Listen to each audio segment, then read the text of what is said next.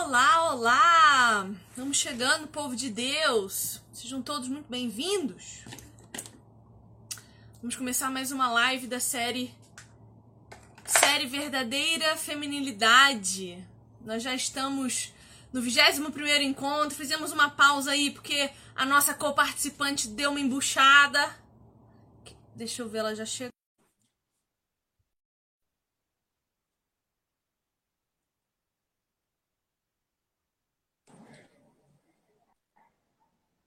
Ah, sempre. Arrumar o filtro. eu vi você falando que colocando toda a culpa em mim. Vamos ter que ter uma Nossa, conversa não. séria a respeito dessa história de a culpa é do outro hoje. Hoje vai ser sobre a culpa. A culpa não é minha. A culpa é sua, sempre foi. É nossa, mas olha. Não, não, mas olha só. É, eu tentei fazer sozinho os encontros mas foi tão chato sem você, foi uma coisa tão sem gracinha que eu falei, não, não dá, né? Não tem condição. Será que eu vou ter que. Ah, tô vendo os comentários agora. Meu Deus! Povo, sejam bem-vindos então à nossa 21 primeira live. E a gente está, até que Jesus volte, estudando esse livro aqui, Mulher, seu design feminino, seu, sua verdadeira feminilidade design feminino. Todo mundo comentando ali, deixa eu comentar também. O meu cabelo tá muito bonito, não tá não? Regiane, fala eu, pra mim. Eu juro que eu te estranhei. Olha como tá grande esse cabelo. Sabe o que, que é isso? Eu vou dar um truque pra vocês, tá? Eu uso o tônico de alho da gota dourada. Dia sim, dia não. E massageio bastante e eu durmo com ele, tá? Ah. Então, assim, passo e vou dormir. Hoje, hoje só para me contrariar, eu passei de manhã e tirei ainda agora para entrar aqui com você, entrar com a cara lavada. Então, eu passei o tônico e tenho usado ele já tem uns dois meses. E cronograma capilar. Tem que fazer hidratação, nutrição, reconstrução. Descobre que tipo de cabelo é o seu, e faz o tratamento, porque seu cabelo vai ficar belo. Outra coisa que eu uso incessantemente, isso aqui, ó, que eu amo, óleo extraordinário da Elsev. Uso o dia inteiro, assim, eu passo pelo menos duas vezes por dia, nas pontinhas só, no couro não, em nome de Jesus no, nas pontinhas só. E aí o cabelo, meu bem, ele vai, ele vai. Então, e é seu marido não, não te ameaçou pedir o divórcio de você dormir com aquele treco fedorentíssimo de alho no cabelo? Não, porque o meu marido, ele é o primeiro a dizer que quer que meu cabelo chegue na bunda. Então, qualquer sacrifício que eu faça, ele vai fazer também, porque estamos os dois no mesmo propósito. Projeto Rapunzel. Projeto Rapunzel. Eu quero aparecer aqui de tranças. Sabe, trança, assim, a trança embutida, e penteados, e laço no cabelo, é isso que eu quero. Enfim, indo agora para o nosso tema, já falamos de beleza, já falamos de coisas de mulherzinha, agora vamos para o que importa, falar de teologia, que é o que a gente faz aqui. Bom, se você está chegando agora, deixa eu te explicar quem nós somos. Eu sou a Viviane Enes, seja bem-vindo aqui no meu canal. A gente estuda teologia aqui geralmente teologia sistemática. Então, o foco do meu perfil é ensinar você a ler sua Bíblia, interpretar a sua Bíblia e ter o conhecimento de Deus suficiente para fundamentar a sua fé, para que você seja convicto e com essa convicção você saia da sua casa todos os dias e vai fazer as suas tarefas ou fique em casa fazendo as suas tarefas. Então, essa é a minha missão aqui. E a Regi tem um canal também que ela fala sobre coisas extremamente relevantes fala as verdades sobre o feminismo, as verdades sobre a maternidade. Tá falando bastante agora sobre homeschooling também, né, Rê? Se apresenta. É, eu tenho um canal no YouTube, mas eu quase não uso, né? Ele é, ele é quase assim um, um abandonado, mas é, é o Instagram, falta um pouquinho de capricho com o YouTube. Mas eu falo mais mesmo da, da questão do feminismo, dessas ideologias, e por falar disso, eu me obrigo a falar sobre a questão da educação que é onde começa, eu, eu vejo assim, que todas essas ideologias que corrompem a sociedade, que corrompem a alma humana, estão sendo ensinadas e plantadas desde a educação. E aí eu falo de educação em termos gerais e de educação domiciliar também. Que bom, fico feliz. E de Jesus. E de Jesus, é verdade. Eu te amo muito, você sabe, você é sempre bem-vinda aqui. Desejo toda a saúde do mundo para você nesse seu momento gestante. E bora, bora para o nosso papo de hoje, que vai ser muito bom. A gente está já na página 106 já. do livro. É, já ou ainda, né? Se eu for pensar que nós estamos há um ano fazendo live. Por aí. Nós estamos na página 106 e o título é A Culpa Não É Minha. Esse tema eu acho que a gente nem termina hoje. Falar de de autorresponsabilidade é uma das coisas que eu mais amo falar porque eu acredito que a doutrina da depravação total ela é extremamente importante para que a gente saiba quem a gente é diante de Deus. Se eu entendo que eu sou livre de culpa, se eu entendo que eu sou boazinha ou que eu sou bonzinho, para que, que eu preciso de Deus? Eu vou usar Deus como um recurso e não como um absoluto na minha vida. Então, falar de culpa e falar de autorresponsabilidade é muito importante para que nós desenvolvamos um pensamento saudável a respeito do próprio Deus. Né, Regi? Exato. Eu acho que quanto mais, quanto mais a gente reconhece o pecado que há em nós, mais é, quanto mais a gente se aproxima de Deus, mais a gente vê o pecado que é em nós, mais nós vemos o quão miseráveis somos. Que muitas vezes a gente não vê a culpa, a nossa culpa, justamente porque não toma Deus como referencial.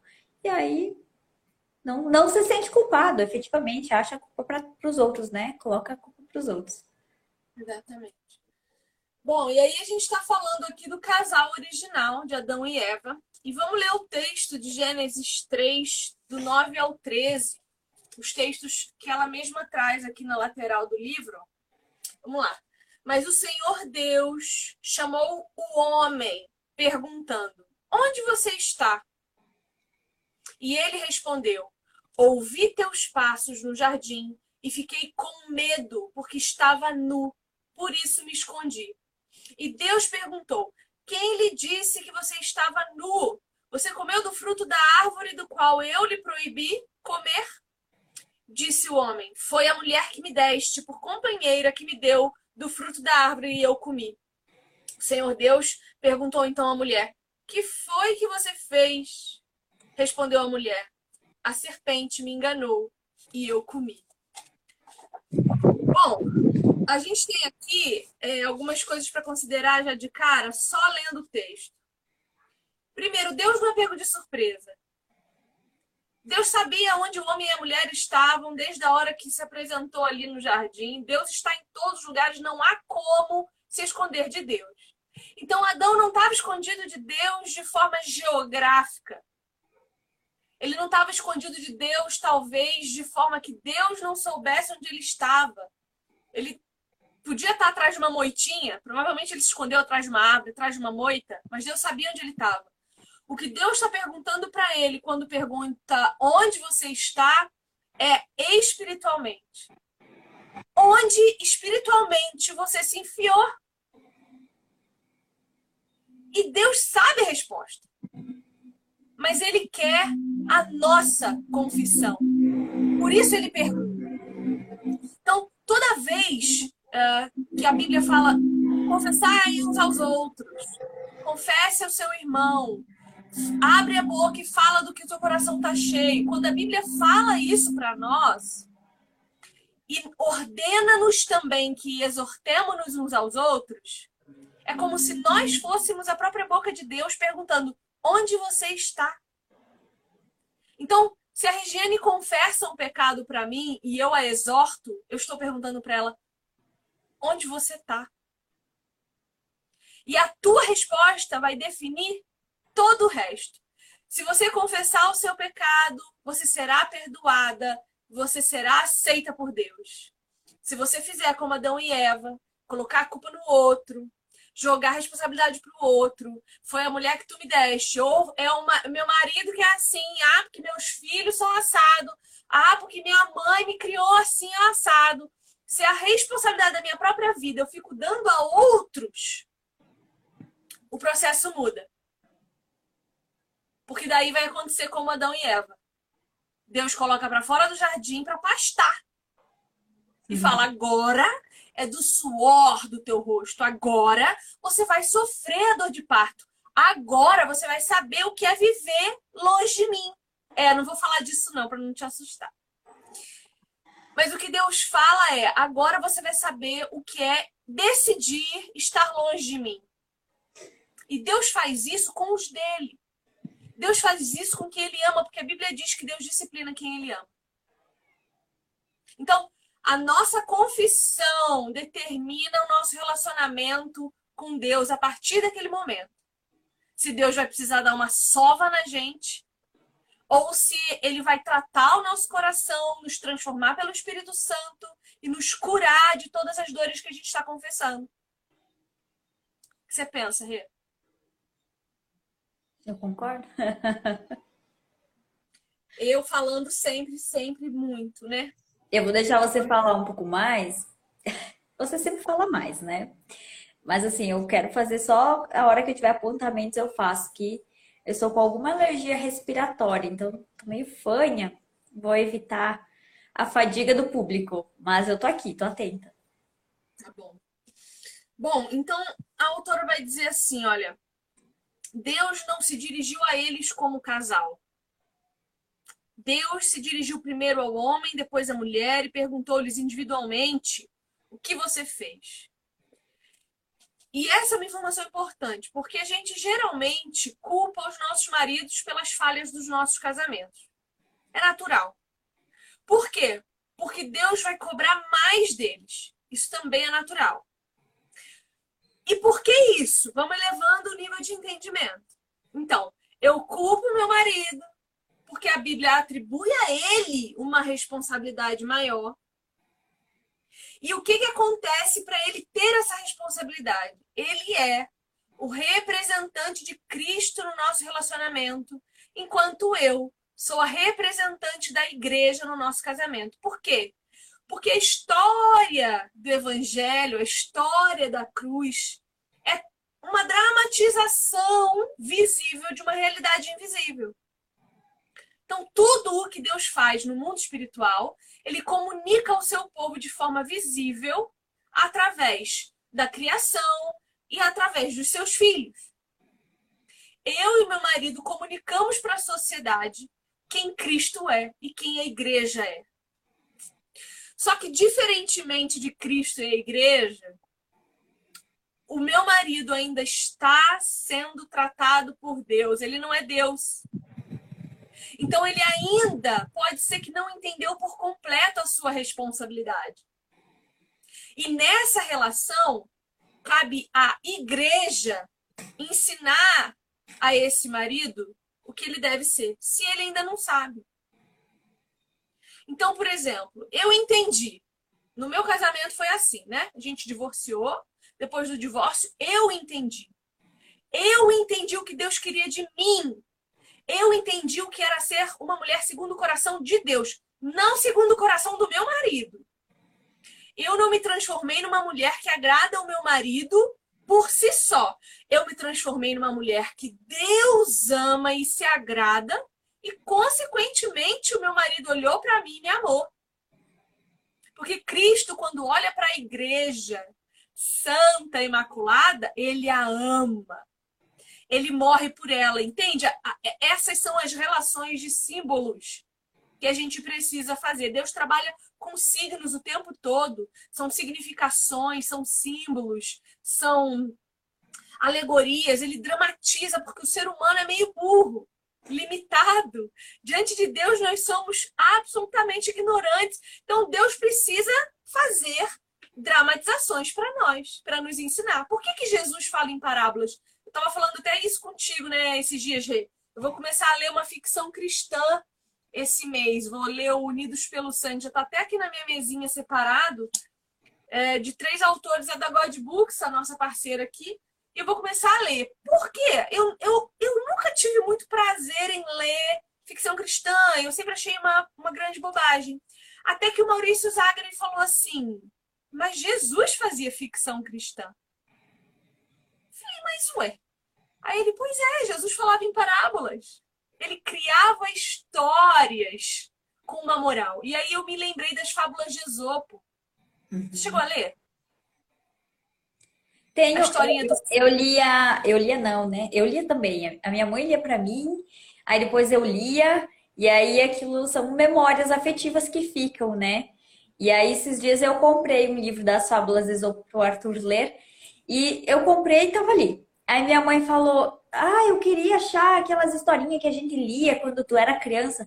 Daí eu peguei o livro e levei lá para ela para ela ler com o Arthur. Não sei se está lendo ou não, mas realmente aquelas historinhas, tu conta uma historinha aleatória e no final tem uma moral que faz você entender no princípio um valor, algo a mais que possa explicar. São as parábolas.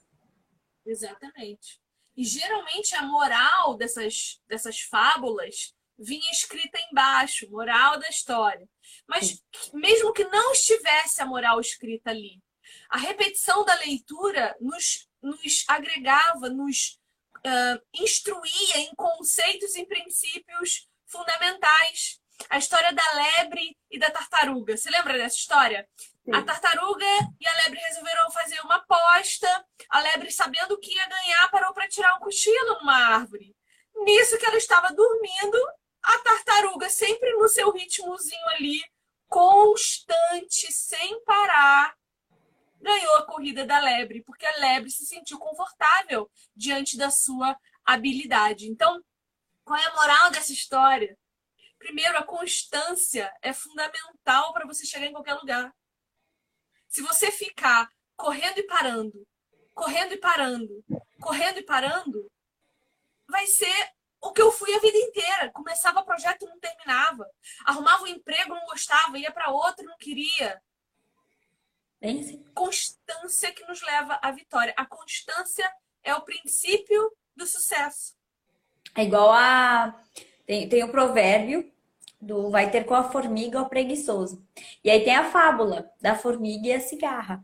E a moral é a mesma. Vai lá, ó, a formiga não tem preguiça, por isso que ela, ela, ela trabalha, mas ela tem, ela se sustenta, né? Existe toda uma moral por trás dela. Então, é, Existe no, no nosso mundo a, a, fábula e na Bíblia existe também a referência dos provérbios a respeito disso. Então a Bíblia realmente é, é. Até tem um livro aqui, eu não lembro o nome dele, que ele fala justamente isso, que todas as histórias existentes são inspiradas na história bíblica. Tudo sai de dentro da Bíblia. Sim. Especialmente a cultura ocidental. Então, qualquer filme que você assistir, sempre vai ter alguém sofrendo e um redentor. Hã? Sempre vai ter alguém escravo e um libertador. Todas as histórias. Você pode procurar em todas, vai ter esse mesmo enredo, que é o enredo de Cristo com a sua igreja. Então, é, é esse entendimento de que Deus pergunta individualmente precisa nos levar à autorresponsabilidade.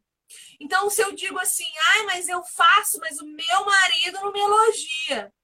Tudo bem, você faz para Jesus. Que o seu marido reconheça com o tempo.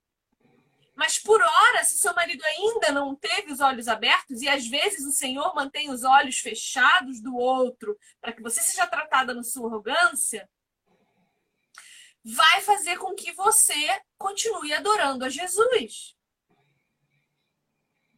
Já contei aqui nas lives anteriores a respeito do elogio do meu marido quando eu comecei a cozinhar para ele. Eu, eu, eu não gosto de cozinhar até hoje. Só que hoje eu faço com muita facilidade tudo, muita tranquilidade, porque eu me condicionei. Disciplina. Né? Continuo não gostando, se tiver que me dar uma receita, eu não tenho paciência, eu prefiro comprar pronto. Eu sou assim. Mas eu me condicionei porque meu marido ama almoçar em casa. E eu, na, nas primeiras vezes que eu fiz almoço para ele, um almoço ruim, sabe? Eu ainda queimava arroz. Para me incentivar, ele falou: mulher de Provérbios 31, hein? Quem é achará virtuosa? Ele falou isso para mim. E essa semana agora, no dia 23, eu, eu lembro porque ele falou Provérbio 23. Eu fui fazer janta para ele e eu fiz um monte de coisa. Eu fiz um banquete assim. Eu fiz couve, eu fiz carne, eu fiz salada, eu fiz eu fiz batata frita, eu fiz um monte de coisa. E ele falou assim: mulher de Provérbios 23, hein? Aí ele olhou no relógio e falou 23, porque hoje é dia 23, tá? Mas até o dia 31 a gente chega lá. Então, hoje já é muito brincadeira para nós, mas foi muito difícil no começo eu entender e aí receber crítica, porque quando eu errava comida, ele falava: ai, tá sem sal, ai, não sei o quê. Mas era importante para mim saber o que agradava o meu marido, mas aceitar aquelas críticas. Eu falava, Senhor, é por amor a ti. Porque se fosse por amor a esse homem, eu não sou capaz de amar ele o suficiente para aguentar isso. Eu tô falando alguma mentira? Sabe que a, a criação de filhos também é assim, porque, por exemplo, eu sei que você não tem filho, mas a minha mãe me dizia isso hoje. Eu digo pro meu filho a mesma coisa. Quando você crescer, você vai entender o que a mãe tá te falando. Quando você crescer, você vai me dar razão. Quando você crescer, você vai ver que eu estava certa nisso aqui, porque a mamãe já passou por isso, enfim. Só que é um processo, são anos, são anos que eu tô ali, né? Você vai estar ali batendo em cima de uma tecla sobre um determinado assunto, sobre alguma coisa, e parece que não frutifica. Umas horas a pessoa te ignora, outra, outra hora a pessoa se rebela contra você, outra hora ela aceita, outra hora ela faz a conta que aceita, mas assim, entrou por um ouvido e pelo outro, até que dali 10, 15, às vezes 20 anos ou mais, né? Porque geralmente cria consciência depois dos 20 mesmo. Depois de muitos anos, ele vai dizer, mãe, você tinha razão. E às vezes ele nem vai te dizer isso, né? Um filho, às vezes ele não vai dizer isso, ou ele vai dizer só na velhice, quando você está lá com 50, 60 anos, que ele vai reconhecer e dizer, você tinha razão. Mas não é pelo ouvir ou você tinha razão, é pela persistência, é por continuar, por persistir, porque é, a gente fica esperando esse resultado imediato, aquele elogio imediato. Ai, nossa mãe, como você é uma mãe conselheira. Ai, como você se importa com o meu conhecimento, sei lá, qualquer coisa. Não, ele não vai falar isso. É, o marido também não vai ficar falando, nossa, todo dia. Nossa, como você cozinha bem. Nossa, que delícia teu almoço. Nossa. Ah, é a tua obrigação, né? Nossa, passou uma abelha aqui gigante. Eu vi. é, é, a obrigação de você fazer aquilo. Então, assim como a gente não fica elogiando o marido todo dia quando ele chega do trabalho. Nossa, meu bem, você trabalhou hoje, que benção. Nossa, meu bem, você, sei lá, carregou o galão de água. Nossa, parabéns. Parece duas crianças mimadas querendo ser elogiado o tempo inteiro. Exato. Exato. Ninguém e aí não aceita exortação, né?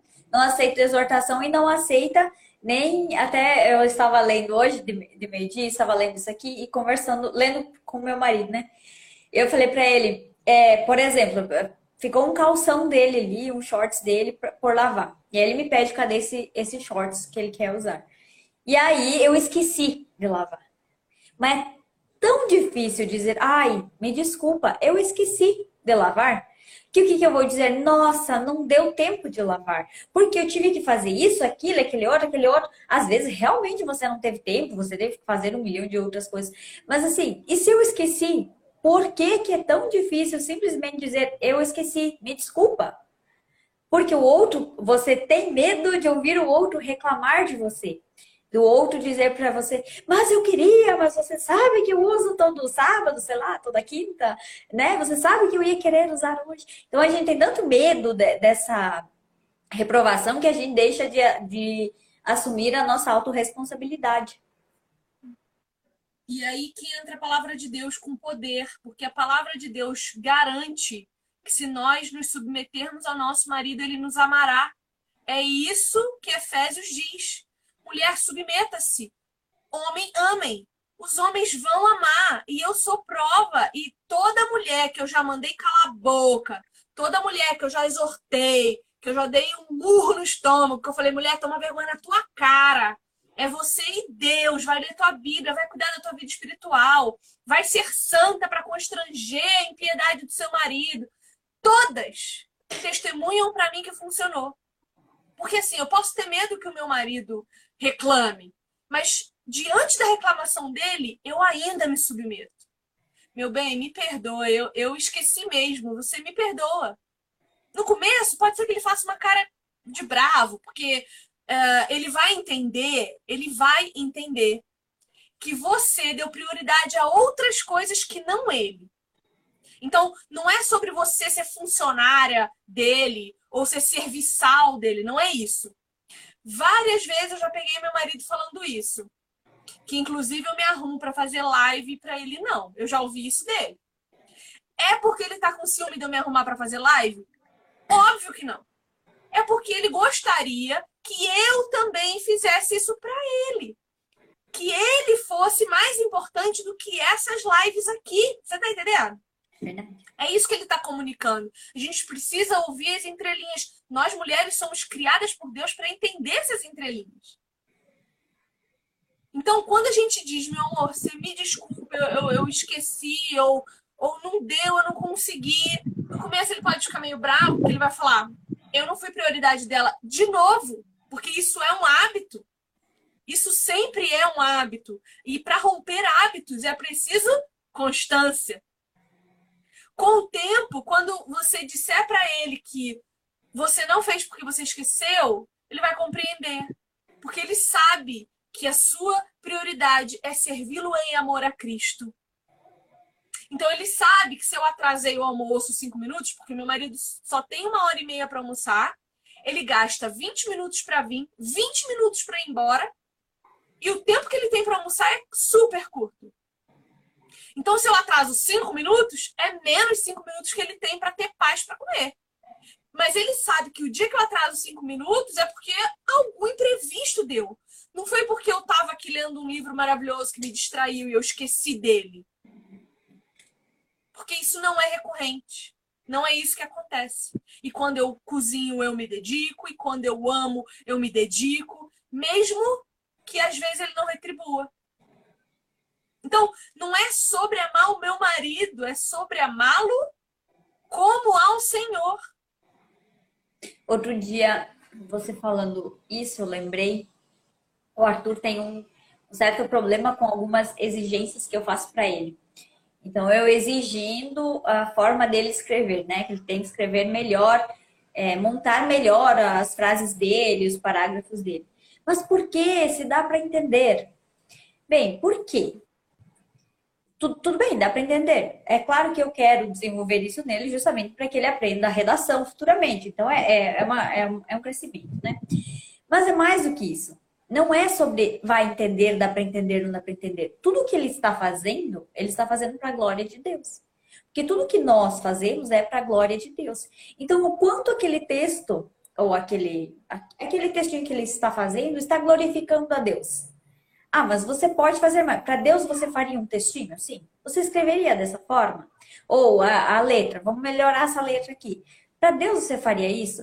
Então, tudo na nossa vida, eu estou usando o exemplo do Arthur, mas é em tudo. É no servir a minha casa, é no servir ao meu filho, é no meu filho fazer as, as atividades dele, é no meu marido fazer o trabalho dele, é na convivência com as demais pessoas. Tudo que a gente vai fazer é para a glória de Deus. Então, Será que eu estou me esforçando para glorificar a Deus? Ou eu só estou, ah, vamos fazer de uma vez? Vamos se desincumbir disso aqui, vou lá. Eu tenho que fazer almoço todo dia. Ai, meu Deus, tem que fazer almoço de novo, fazer almoço. É chato fazer almoço todo dia. Você pode amar cozinhar, é chato fazer almoço todo dia. Mas você tem duas opções. Uma é reclamar que todo dia você tem que fazer almoço, ou você tentar fazer algo com excelência. Não porque o seu marido chega todo dia de meio-dia do trabalho, precisa almoçar, mas porque vai glorificar a Deus. Aquela sua atitude vai primeiro glorificar a Deus. E aí, quando você glorifica a Deus, quando você honra a Deus primeiro, você serve a Deus primeiro, seu marido vai te amar. O seu lar vai ficar melhor. Esses dias eu li uma frase que eu achei tão, tão bonita, como se fosse o marido falando para a esposa, né? Mas é uh, que quando a mulher está estressada, irritada, cansada, enfim, quando a mulher não está legal dentro de casa, todo o clima da casa se vai. Tudo, tudo, toda a alegria de estar, de conviver na casa, as movimentações da casa, elas se alteram. Por quê? Porque quem dá vida para o lar é a mulher. Não, não estou dizendo, claro, que, que a mulher é, precisa ficar distrito ao lar, não é isso. Mas quem dá vida ao lar, quem, quem movimenta tudo ali, quem faz com que aquele lugar seja aconchegante ou insuportável, é a mulher dentro de casa. Até aqui está acontecendo. Eu não sei o que está acontecendo aqui. Sei que aqui do lado, no, no, apartamento, parece que é no corredor, não sei, tem uma goteira à noite. Mas não é goteira porque não está chovendo. É, é, aquele barulhinho de goteira. Né? Pique, pique, pique. Deve ser um ar-condicionado. Às vezes aumenta, daí. Ai, não sei o que é. Sei que o barulho assim tá chato já. Aí eu comentei com meu marido que a Bíblia fala que a mulher que que aquela mulher que fica tretando, aquela mulher que é sarna, que incomoda, que tudo ela reclama, que tudo ela acha ruim, a Bíblia compara a, a goteira, né? Que é melhor você morar lá num cantinho do que ter essa mulher que incomoda dentro de casa. Então, e aí, porque assim, teve uma noite que eu não consegui dormir por causa do barulho, né? E, e é isso, quando a gente louva a Deus primeiro, tudo ao redor, porque aí a gente também vai refletir a glória de Deus. Se a gente glorificar Deus, a glória de Deus estará em nós, né? Deus se fará presente em nós. E não sei se dá para colocar dessa forma, mas a gente vai refletir a glória de Deus também. Então, nós vamos espelhar a Cristo. Sim. É, você sabe que essa goteira na cabeça, ela era, ou é, não sei, uma técnica de tortura de guerra. Você pega o teu prisioneiro, coloca ele debaixo de uma goteira persistente de água. Ou ele vai confessar ou ele vai enlouquecer em poucos dias. Porque realmente perturba de tal maneira que você não dorme, você não pensa, nada. E aí, pensando nesse amor, é, a Bíblia inteira mostra para nós que o amor de Deus, né, quando eu me concentro em amar Deus de todo o meu coração, de todo o meu entendimento e com toda a minha vida, automaticamente esse amor que o Senhor vai derramar em mim, vai me preencher, me leva ao serviço. O amor de Deus é um amor que leva ao serviço. Então, quanto mais eu amo o Senhor, mais eu amo servir os meus irmãos, o meu marido. E a gente precisa olhar para o nosso marido como irmão em Cristo também. A gente não pode olhar para ele só como um homem que dorme com a gente na cama. Ele é um irmão em Cristo que está sendo aperfeiçoado de glória em glória pelo sofrimento. Ele também tem as dificuldades dele. Ele também tem uma vida alheia à sua. Né? Meu marido não é colado comigo. Ele tem uma vida, ele trabalha fora, então ele tem as dificuldades do dia dele. Ele entende as minhas TPMs, assim como eu preciso entender os dias de mau humor dele. Preciso respeitar o tempo dele. E aqui na minha casa, meu marido não faz nada. Ele não vai lavar a roupa dele. Eu vou. Porque se Jesus morasse na minha casa, eu faria tudo por ele. Hum. Agora, ele faz as coisas que eu não consigo. Ele carrega. Eu até consigo, mas não quero, porque vai machucar minha coluna. Ele carrega o galão de água, ele sobe no teto para fazer instalação de luz nova para mim. Ele troca o encanamento, ele faz uh, é, torneira onde eu preciso tá. Casou, tem que saber fazer essas coisas. É isso, tem que fazer. E ele me ajuda às vezes voluntariamente. Então, eu tenho um sério problema. Eu tenho um gatinho no fundo de casa com 22 gatos, né? E me, ai, eu, eu não gosto de lavar aquilo sozinha, eu demoro muito, aí tem que segurar a mangueira, largar a mangueira, esfregar o chão, pega a mangueira, esfrega a mangueira. E é uma edícula inteira. Então é uma casa voluntariamente. Ele, domingo, ele tá lá comigo. Um trabalho que eu levaria três horas, eu levo uma só. Então, é, é, é parceria. No momento em que ele percebe que eu morri e agora sirvo a ele como ao Senhor, ele vai morrer também. Ele vai se sacrificar também. Vou contar uma coisa, né? Uh, ele, o meu marido quer que eu aprenda a atirar quer, porque quer, porque quer, porque quer, porque ele disse que eu tenho que aprender, porque eu fico sozinha em casa o dia inteiro. E ele falou: se alguém entrar aqui, eu não tenho como te proteger. Eu levo 20 minutos para chegar em casa. Como que nós vamos fazer?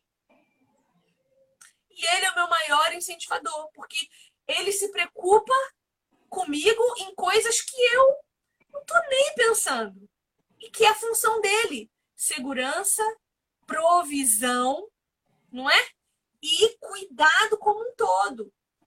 Então ele está preocupado com coisas que podem acontecer comigo no futuro, porque o amor de muitos mais ainda mais esfriará, que ele quer aprender, ele quer que eu aprenda, ele quer que eu vire, vá para um clube, ele já me levou, inclusive. Foi uma experiência assim extraordinária. Já foi no clube de tiro? Eu fui a primeira Que vez com ele. O que tem é, É longe. longe. né? Então, é.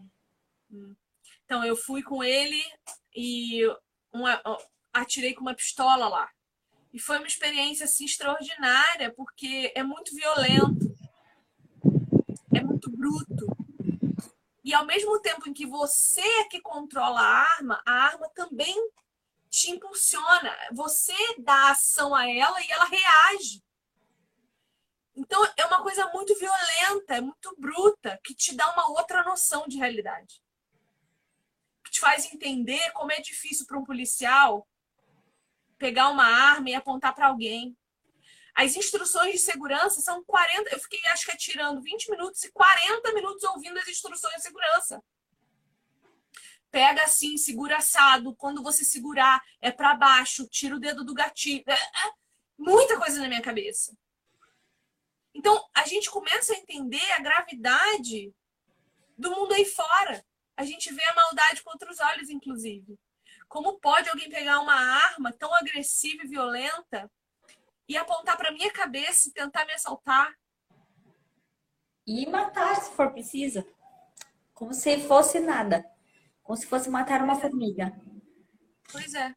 Então é, é sobre isso, é sobre o meu marido pensar coisas de proteção para mim que eu, se depender de mim, fi, eu não vou pensar, porque eu tô aqui alienada nesse escritório.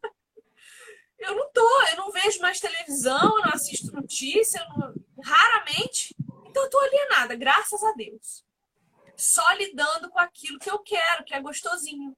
Mas meu marido não. Meu marido tá lá fora pensando em como eu me proteger enquanto ele não tá em casa. Então, autorresponsabilidade leva o outro a ser autorresponsável também. E isso inclui serviço mútuo. Então, mulher, seja corajosa, faça isso pelo seu casamento. Morra com Cristo, ressuscite com Ele, viva uma vida para a glória dele. E todas as coisas à sua volta cooperarão para você, para que você se aperfeiçoe cada dia mais nesse serviço, nesse glorificar, louvar e honrar a Deus. Não é? O que você falou antes do. Ai, meu Deus, me fugiu agora. O que eu ia falar necessariamente. Esquece, Vivi. A grávida tá demente.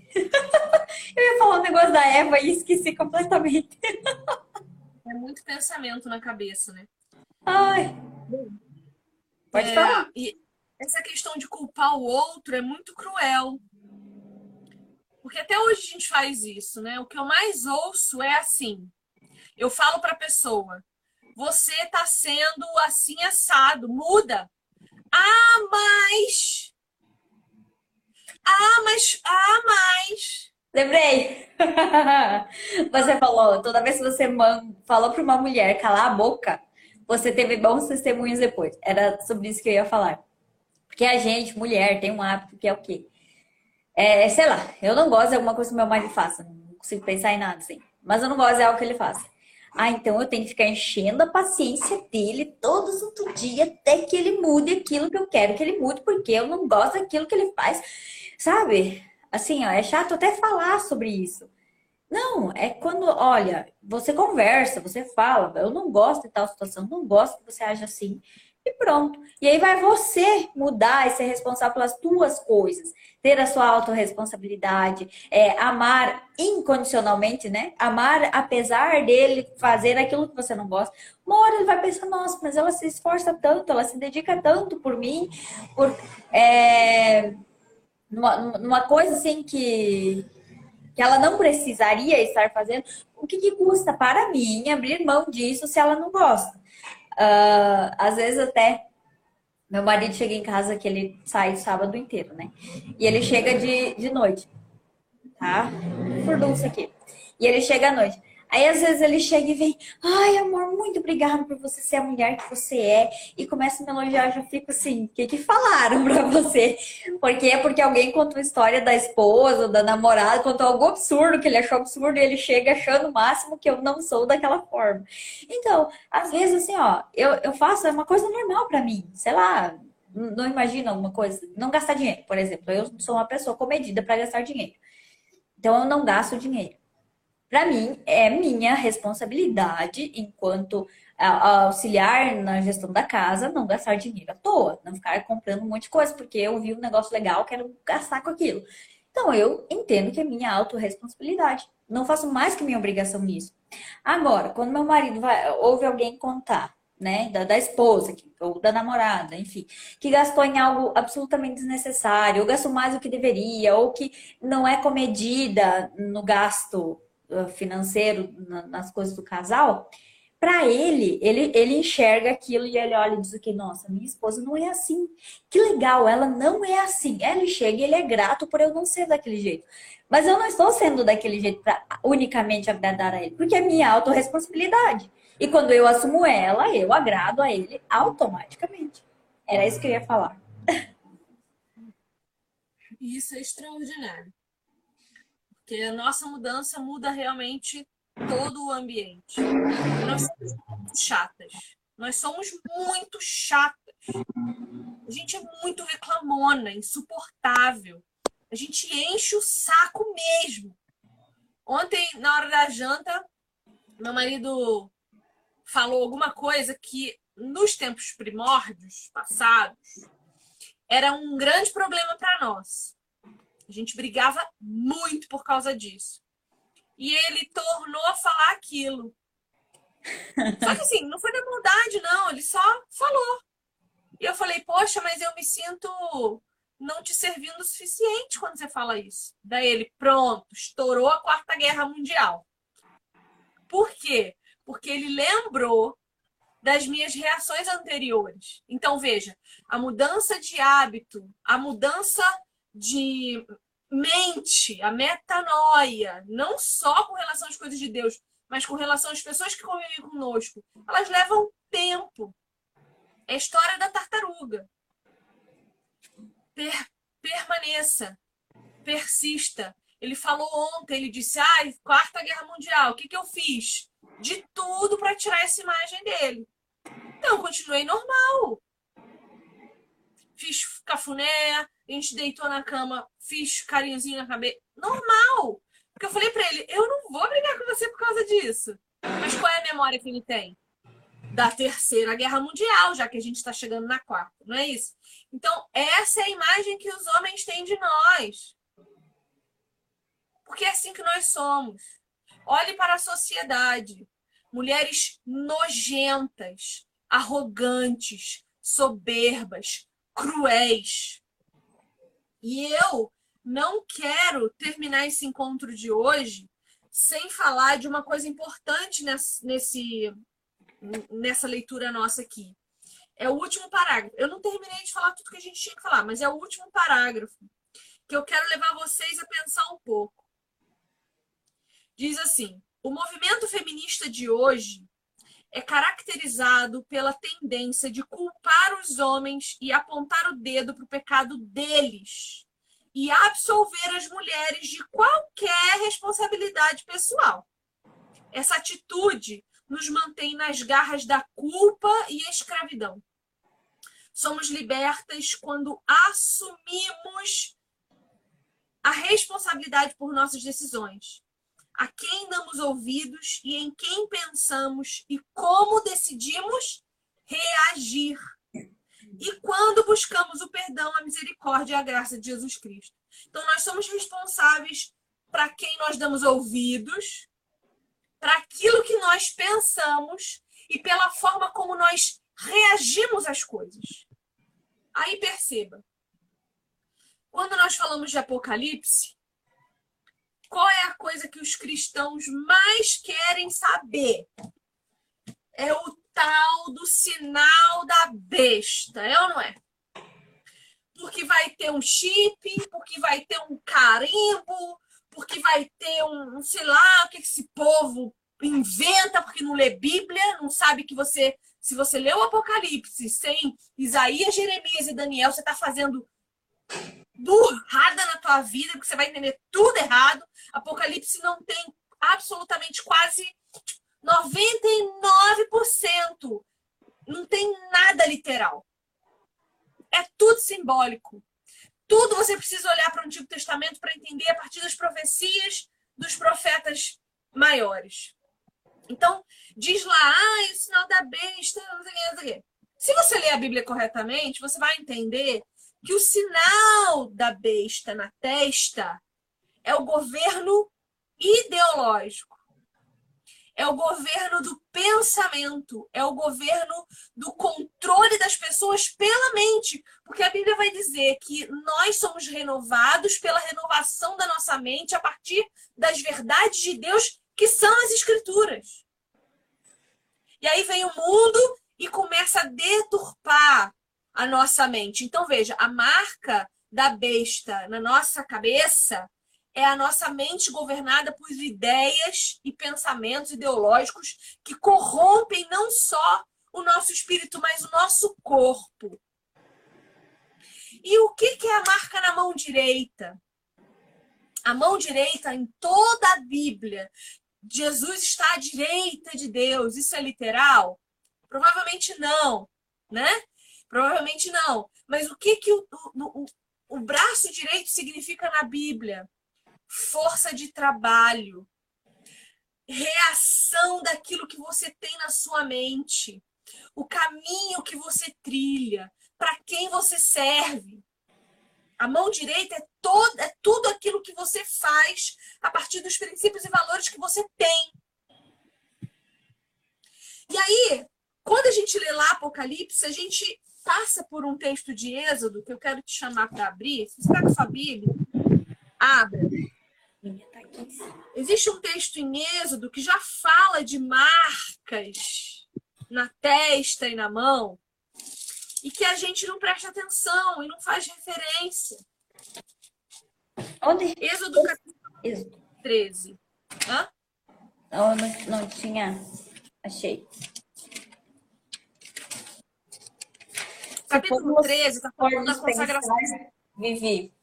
Até a própria ah. ideia dessa marca da besta, que as pessoas têm medo. Meu Deus, ai, saiu um chip lá no céu. Sabe? Elas é, automaticamente elas a, comprovam a própria teoria do controle da mente, porque o, o medo está controlando a mente delas.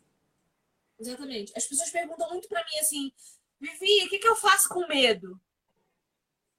Lida com ele. Ele não vai sumir. O medo é uma condição sine qua non de ser humano.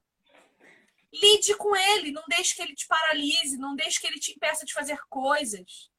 O medo tá aí, encara e vai. Porque senão você vai ser governado por ele.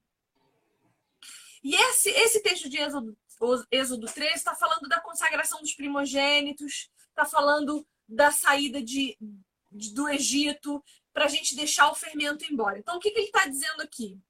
Vamos ler, por favor. E disse o Senhor a Moisés: Consagre a mim todos os primogênitos. O primeiro filho israelita me pertence, não somente entre os homens, mas também entre os animais. O que, que esse verso diz para nós? Eu quero que vocês saibam o que é entregar o filho primogênito de vocês porque eu vou fazer isso lá na frente. E eu quero que vocês saibam o que acontece no coração de um pai quando faz isso. Então é Deus dizendo para nós que existem alguns princípios e valores fundamentais na entrega do primogênito. Ele está dizendo: eu vou entregar o meu.